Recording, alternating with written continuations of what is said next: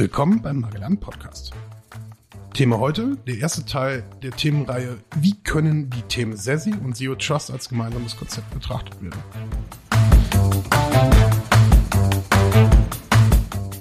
Mein Name ist Janning Engler und ich bin im sechsten Jahr bei der Magellan und arbeite im Data Analytics Umfeld des Professional Service und Consulting Bereichs der Magellan. Gerade in der neuen IT-Welt samt Homeoffice braucht es neue Konzepte. Ich spreche heute mit Andreas Schiffer über Zero Trust. Ist es wirklich ein neues Konzept? Worum geht es eigentlich? Und wie fängt man damit an? Herzlich willkommen, Andreas. Schön, dass du heute da bist. Na, stell dich doch mal gerne selber unseren Zuhörern einmal vor. Hi Janik, vielen Dank für die Einladung und ich freue mich sehr, dass wir heute hier zusammengekommen sind. Ich bin ebenfalls seit 2016 bei der Magellan tätig. Wir haben ja zusammen quasi fast unseren ersten Arbeitstag gehabt und dementsprechend ist es für mich heute eine große Freude, dass wir uns hier unterhalten, ganz privat. Ich bin inzwischen im Bereich Solution Consulting bei der Magellan tätig und habe in diesem Bereich die Möglichkeit, mit allen Infrastrukturen, Security-Partnern, mit denen die Magellan am Markt agiert, unterwegs zu sein und kenne im Endeffekt so relativ viele Produkte und Lösungen und natürlich auch die entsprechenden Kundeninfrastrukturen und Anforderungen unserer Kunden, um halt diese Lösung gewinnbringend dort positionieren zu können. Und aufgrund dessen glaube ich, dass das hier quasi ein gutes Gespräch zu dem von dir benannten Thema werden kann. Okay, dann lass uns direkt starten. Zero Trust. Was ist das denn eigentlich? Eigentlich ist es ganz einfach, auch wenn du es jetzt gerade so gesagt hast, als ob es die Überschrift in der aktuellen Computer Weekly wäre. Es meint aber schlichtweg nichts anderes, dass man halt seinen internen Devices, Geräten beziehungsweise Usern, Benutzern keinen Vertrauensvorschuss geben darf, nur weil sie im internen Netz unterwegs sind. Hm. Das bedeutet, wenn man das mal so ein bisschen mit dem Prinzip von Borg und Borggraben vergleicht, nur weil jemand schon innerhalb der Burg unterwegs war, als sich die Zugbrücke geschlossen hat, ähm, darf man ihm nicht, nicht schlichtweg vertrauen, beziehungsweise da hat auch nicht immer jeder Gutes im Schilde. Haben uns ja schon die alten Griechen in, in Troja gelehrt, ne, dass quasi auch aus dem Inneren heraus die Bedrohung starten kann. Das, das bedeutet, wenn ich es mal versuche mit eigenen Worten nochmal zu übersetzen, das, was eine Firewall nach außen hin macht, also tatsächlich eine Grenzkontrolle, also IP-Adresse und Port ist nicht frei, also kann man auch dort halt nicht ähm, durch die Tür gehen. Das gleiche dann halt auch für den internen Netzbereich dazu erweitern. Genau, das ist im Endeffekt ähm, die Erklärung dafür. Früher, ich sag mal, in den ähm, ähm, vor ungefähr zehn Jahren, da war die Welt noch relativ einfach. Da gab es ein klassisches Schwarz-Weiß-Denken. Es gab den Perimeter, genau wie du es gerade bezeichnet hast. Es gab innerhalb des Perimeters das interne Netz, äh, meine internen User, ähm, äh, Daten und Ressourcen und es gab halt quasi das Internet beziehungsweise externe Netze und Verbindungen. Und genau an der Stelle hat man halt kontrolliert, an diesem Übergangspunkt, dem, dem sogenannten Perimeter. Und inzwischen weiß man halt, dass das längst nicht mehr ausreichend ist, sondern dass man genau diese Kontrolle, also die eine Ausweitung des Perimeters braucht und im Endeffekt auch interne Netze weiter segmentieren muss, um halt da quasi genau ähnliche Kontrollen des Datenflusses und der Userzugriffe durchführen zu können. Ist das ähm, generell so einer Komplexität geschuldet, die einfach auch durch Cloud und Homeoffice-Thematiken mit Einzug gehalten hat, oder? Also das ist ja im Endeffekt eine Entwicklung, die wir jetzt erst vermehrt in den letzten, naja, ich sag mal vorsichtig, 15 Monaten gesehen haben. Davor gab es die Bewegung auch schon, ähm, natürlich, also wie du es gerade skizziert hast, Richtung Cloud-Ressourcen beziehungsweise SaaS-Services und Applikationen. Aber das Prinzip Zero Trust an sich ist eigentlich schon älter. Also gelebt wird es tatsächlich in der IT, beziehungsweise populär wurde es in der, in der IT ungefähr 2010. Das ist durch, durch Forrester nochmal aufgegriffen worden und auch geprägt worden. Der Ursprung ist sogar schon Ende der 90er Jahre. Also von daher in, in IT-Zeitrechnung ist es eigentlich schon steinalt und nichts Neues mehr. Wir in Köln würden sagen alte Kamelle. Also frei nach dem Motto, wie alles, was schon mal da war, tragen wir bald wieder Schlaghosen. Ne? Naja, das hoffe ich jetzt nicht. Aber tatsächlich dieses Thema Zero Trust, das wächst tatsächlich halt auch mit den Möglichkeiten, muss man ganz einfach sagen. Ne? Mhm. Liegt da halt auch einfach daran, weil Zero Trust im Endeffekt kein Produkt oder kein System beschreibt, das man einfach in eine Kundeninfrastruktur einbringen kann. Man aktiviert es und dann hat man halt Zero Trust, sondern es ist im Endeffekt, auch wenn es jetzt plakativ klingt, der viel besungene Paradigmenwechsel. Hm. Man muss im Endeffekt anfangen, seine, also das, was man beschützen möchte, seine, seine Daten, seine Applikationen, seine Services, von denen, die halt diese Datenapplikationen konsumieren, den Geräten und Benutzern zu trennen und halt Zugriffe darauf nur noch gezielt und temporär zuzulassen. Eigentlich ganz einfach. Hast du denn solche Konzepte schon mal in gut gelebt beziehungsweise umgesetzt erlebt? Genau, da würde ich nochmal so ein bisschen auf die Historie eingehen, wie ich eigentlich gerade eben, eben sagte. 2010 ne, ist es halt so ein, so ein bisschen populärer geworden in der IT.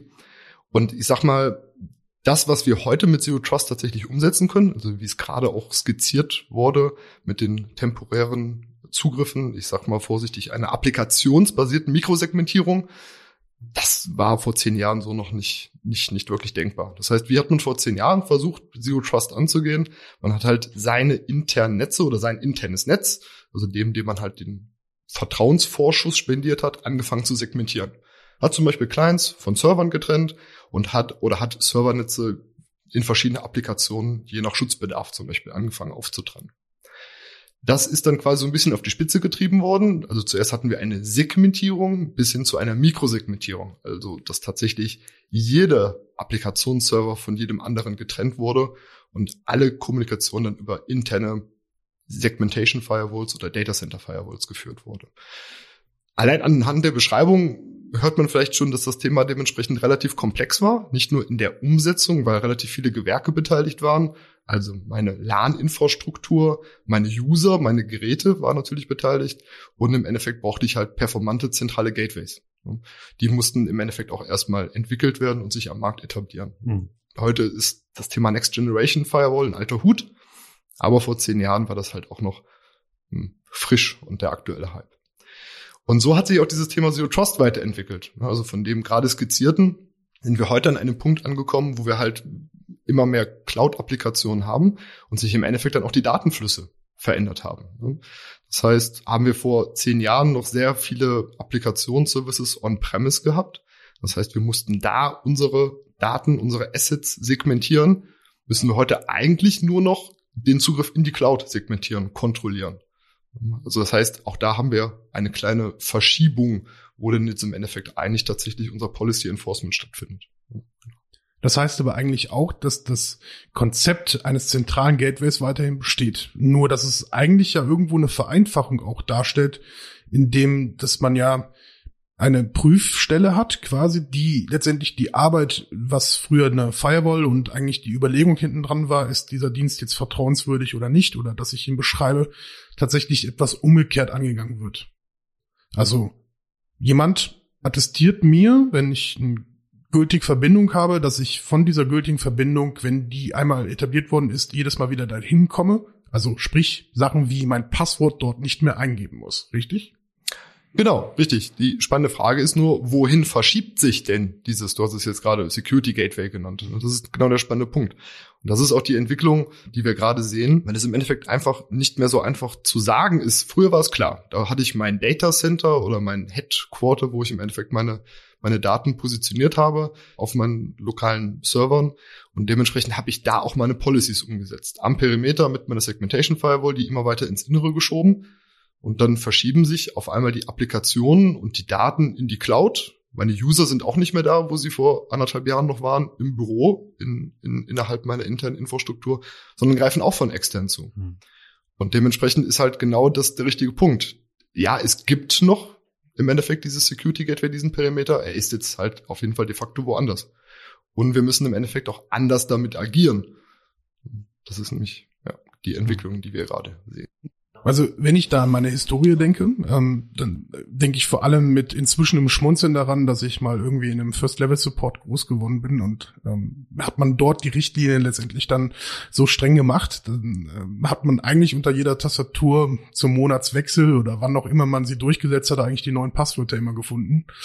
Also ist das ja eigentlich auch etwas Charmantes, also was man durchaus für den letztendlichen Endbenutzer als Mehrwert ja auch sogar darstellen kann. Also da geht's ja tatsächlich dazu, auch eigentlich eine komfortable Situation rauszuarbeiten. Genau, das ist im Endeffekt ein Teilaspekt, weil tatsächlich dieses Zero-Trust-Thema setzt ja, wie ich eben schon mal, glaube ich, erwähnte, an zwei Punkten an. Es ist genau die Verbindung zwischen den unseren Geräten, unseren Usern und unseren Daten, unseren Services. Und dementsprechend, wenn es halt um die User geht, tatsächlich, endlich mal in der IT-Security, muss man fast sagen, dass die dann quasi auch in solche Konzepte mit eingebunden werden. Und dann sprechen wir halt ganz stark von Themen ja, wie Zwei-Faktor-Authentifizierung. Da mag der eine jetzt wieder mit den Augen rollen und an diese Token denken, die man in der Hosentasche mit sich rum, rumschleppt. Aber dazu gehören halt auch ganz klassisch Themen wie Single Sign-On, die halt genau diese Dinge dramatisch vereinfachen. Wenn ich da an meinen letzten Arbeitgeber denke, Konzernumfeld, ein bisschen, klein bisschen größer als die Magellan, da gab es, weiß ich nicht, drei Hände voll interne Applikationen und die alle einzelne Benutzer und Passwörter hatten, die alle anders abliefen wo sowas wie Single Sign-On, ich will nicht sagen, weit weg war von jeder Realität, aber zumindest noch nicht Standard war. Und das ist im Endeffekt genau der Schritt, der da auch hingeht. Weil wenn es halt solche Möglichkeiten gibt, das heißt, dass halt eine starke Authentifizierung durchgeführt werden kann, ohne dass dabei halt der User gestresst wird und sich im Endeffekt Mechanismen überlegt, um dann quasi das wieder ein bisschen einfacher und adaptierbarer zu machen. Ähm, das stärkt auf jeden Fall die Akzeptanz und somit halt auch die Sicherheit. Und gerade dieses Thema, also das betrifft sowohl den Endanwender als auch die Infrastruktur. Ich glaube, dass man mit am meisten Security und Sicherheit gewinnen kann, wenn man halt das Prinzip der Simplizität verfolgt. Weil gerade durch halt, wie eben schon mal skizziert, dramatische Segmentierung, Mikrosegmentierung, dedizierte VLAN-Zuweisung zu einzelnen Abteilungen, Usern, Endpunkten, wie auch immer, schafft man halt viel Komplexität und Aufwand und teilweise halt auch Aufwand, der manuell erbracht werden muss. Und das wissen wir ja in der IT und gerade du im Bereich Big Data, immer da, wo, wo, wo Menschen am Werke sind, können halt auch Fehler passieren. Und das heißt, wenn man halt tatsächlich Simplizität schafft, Automatismen schafft, wie Single Sign-On, das heißt, dann kann man diese Fehler vermeiden und im Endeffekt so den, das Schutzniveau von vornherein sehr, sehr stärken. Ergänzend vielleicht zu den Stärken noch, ähm, was ich so wahrgenommen habe aufgrund der, der eigenen Erfahrung ist, dass alles, was sich so ein bisschen in die Cloud verschiebt, also gar nicht mal so sehr on-premise, also äh, im Hause des Unternehmens gehostete Anwendungen tatsächlich ganz anders von der Bandbreite her angebunden werden können. Also ein, ein Punkt für mich in meiner Historie war immer irgendwie, dass eine VPN-Verbindung tatsächlich immer irgendwie so der Flaschenhals mal war. Also dann waren plötzlich im Homeoffice und im Remote-Bereich Anwendungen so träge und langsam, dass man eigentlich im Endeffekt damit überhaupt nicht arbeiten konnte. Und das ist schon etwas, was ich auch neben dem ganzen Konstrukt einfach als absoluten Mehrwert wahrnehme also wirklich die Benutzerführung letztendlich hinten dran und das, die Benutzererfahrung letztendlich dann auch. Genau. Jetzt muss man fairerweise dazu sagen, es liegt nicht immer nur an der Infrastruktur, sondern es liegt auch an den Applikationen, die vielleicht für solche Zugriffe nicht unbedingt geeignet sind. Aber ja, du hast vollkommen recht. Und genau das ist auch so ein Punkt. Also Zero Trust hat auch ein weiteres lustiges Akronym bekommen, ZTNA, Zero Trust Network Access, was im Endeffekt das genau meint. Also quasi VPN-less Remote Access scheint sich zu widersprechen, aber heißt im Endeffekt, dass ich nicht mehr mein Gerät mit halt so einer VPN-Software komplett mit meinem On-Premise-Netzwerk, meinem Rechenzentrum verbinde, sondern dass es bedarfsorientiert ist. Gerade wenn nämlich nicht mehr jede Anwendung im Rechenzentrum liegt. Also warum soll ich mich denn zur Firmenzentrale verbinden zum ähm, ähm, VPN-Gateway, wenn ich doch primär mit Microsoft Teams zum Beispiel arbeite oder mit, mit äh, SharePoint Online oder mit Exchange Online. Die Daten sind nämlich nicht mehr in meinem Rechenzentrum und ich muss im Endeffekt eigentlich nur einen Umweg machen, äh, beziehungsweise meine Daten müssen logischerweise diesen Umweg machen. Der andere Vorteil ist halt auch, wenn man diesen originären Zero Trust Ansatz nochmal aufgreift, wenn ich mir diese VPN-Verbindung, diese klassische spare, habe ich überhaupt auch nicht diese Verlängerung. Ne? Man spricht ja immer von VPN-Tunnel. Was mein VPN-Tunnel ist, ist eine Verbindung von jedem Endgerät ins Rechenzentrum. Das heißt, wenn ich halt jetzt zur Corona-Lockdown-Zeit meine 400, 500 oder 4.000, 5.000 Mitarbeiter nach Hause geschickt habe, habe ich im Endeffekt mein internes Netz in die Wohnzimmer und in die, in die Büros von, von, von mehreren hundert Kollegen verlängert. Und da sind natürlich Performance-Probleme aufgekommen, denen man begegnen musste. Also nicht nur Performance-Probleme aufgrund der VPN-Thematik selbst, sondern weil im Endeffekt auch viele Infrastrukturen gar nicht auf die hohe Last ausgelegt waren. Also zum Beispiel wir bei der Magellan, viele Techniker und viele Sales-Kollegen haben häufig remote gearbeitet.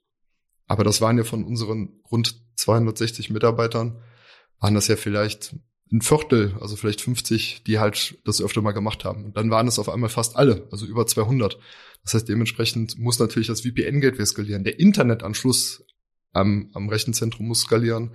Die Firewall, Proxy-Filter, IDS, IPS-Systeme, was es denn da alles so gibt, das muss halt auch mitskalieren. Das ist eine Thematik, ähm, wenn man im Endeffekt dann der man halt im ersten Schritt versucht hat zu begegnen mit dem, mit dem Thema Split-Tunneling.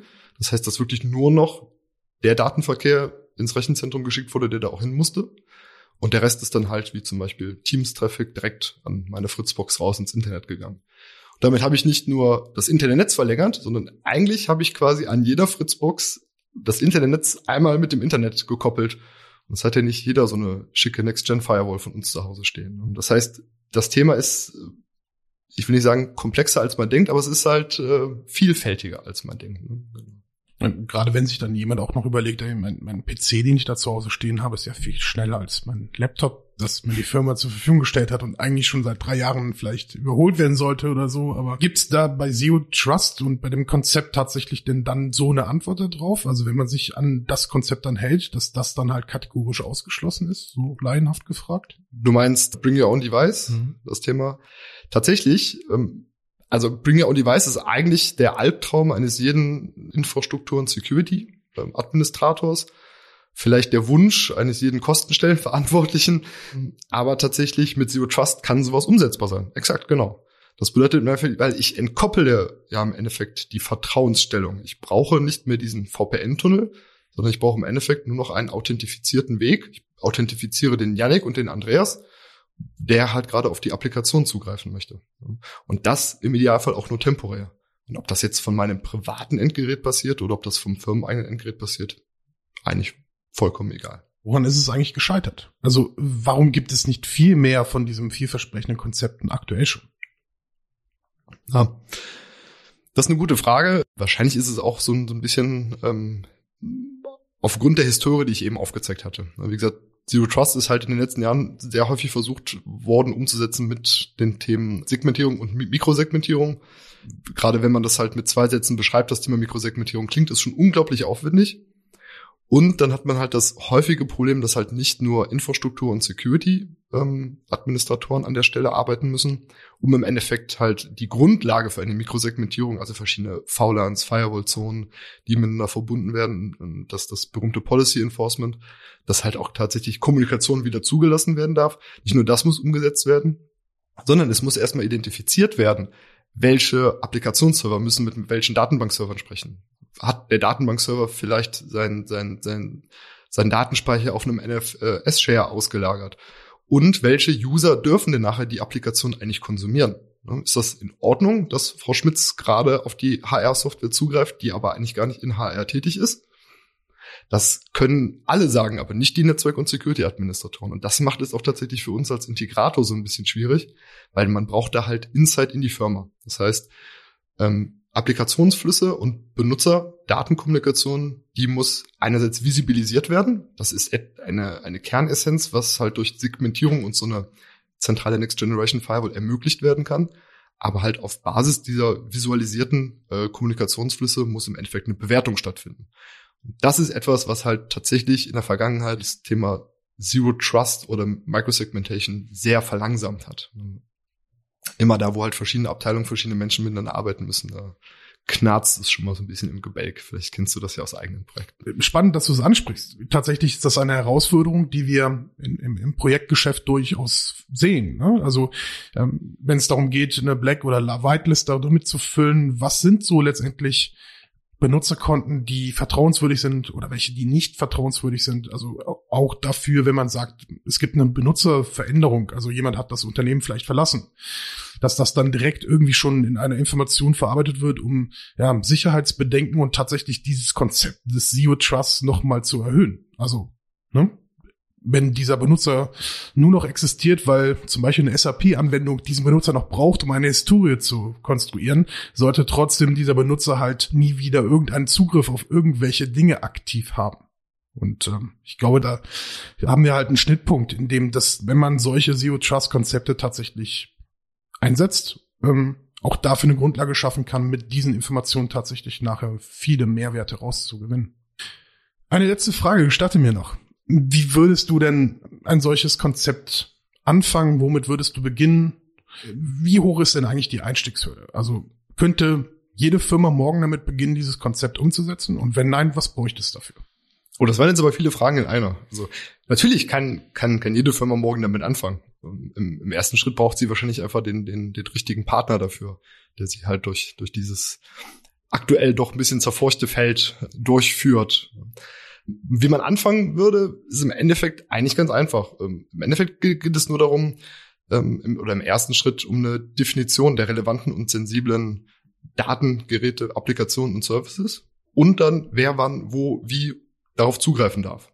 Wenn ich das identifiziert habe, muss ich das eigentlich nur noch in Policies gießen, in einem schönen POC mal testen, ob das denn noch funktioniert. Und dann kann ich migrieren. Das klingt doch sehr vielversprechend. Vielen Dank, Andreas. Beim nächsten Mal zum Thema Sesi? Klar, gerne. Okay. Und auch Ihnen, liebe Zuhörer, vielen Dank an dieser Stelle und bis zum nächsten Mal.